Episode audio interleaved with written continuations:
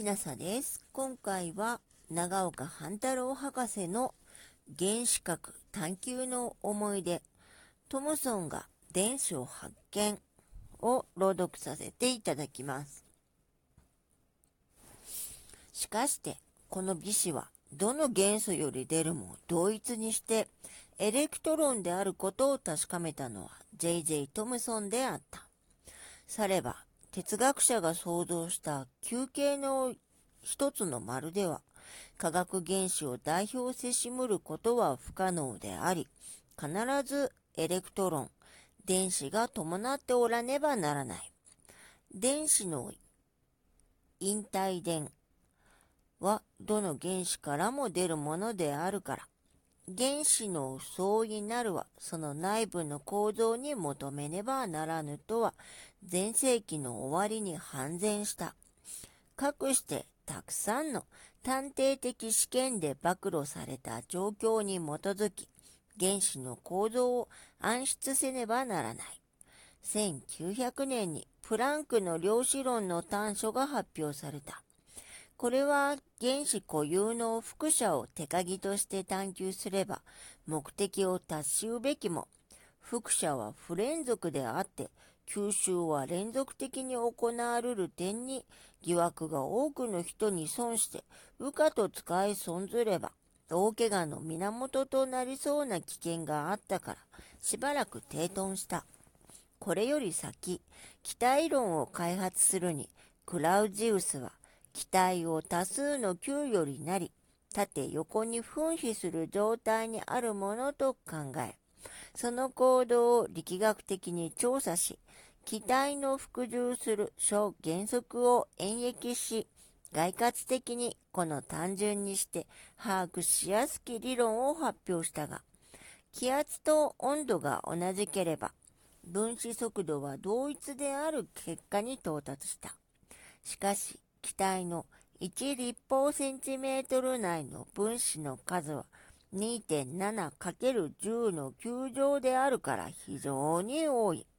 それゆえ、降参的に算出すべきであることは、マクスウェルの主張するところであって、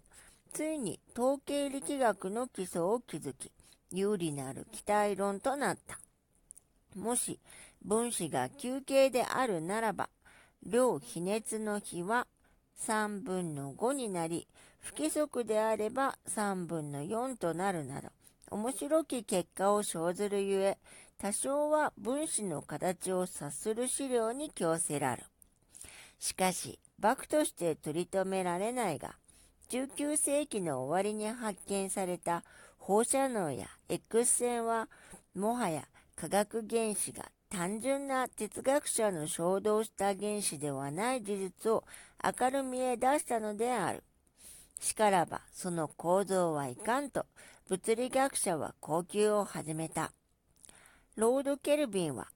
陽電気を帯びた球内に電子が出入りする簡単な仕組みを考えた。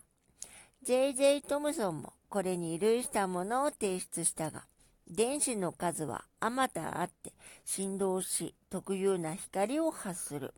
すなわち、スペクトル線を現出する仕組みであった。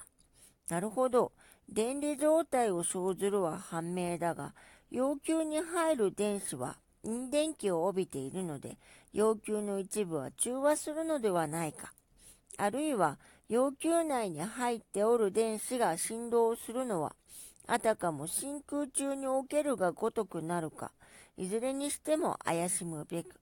疑念は全く要求内に存在する電子の行動に集中されるのである。しかして仮にかような仕組みが自然に構成せられるとすれば、要求の質量は電子の幾千倍にならねばならぬ。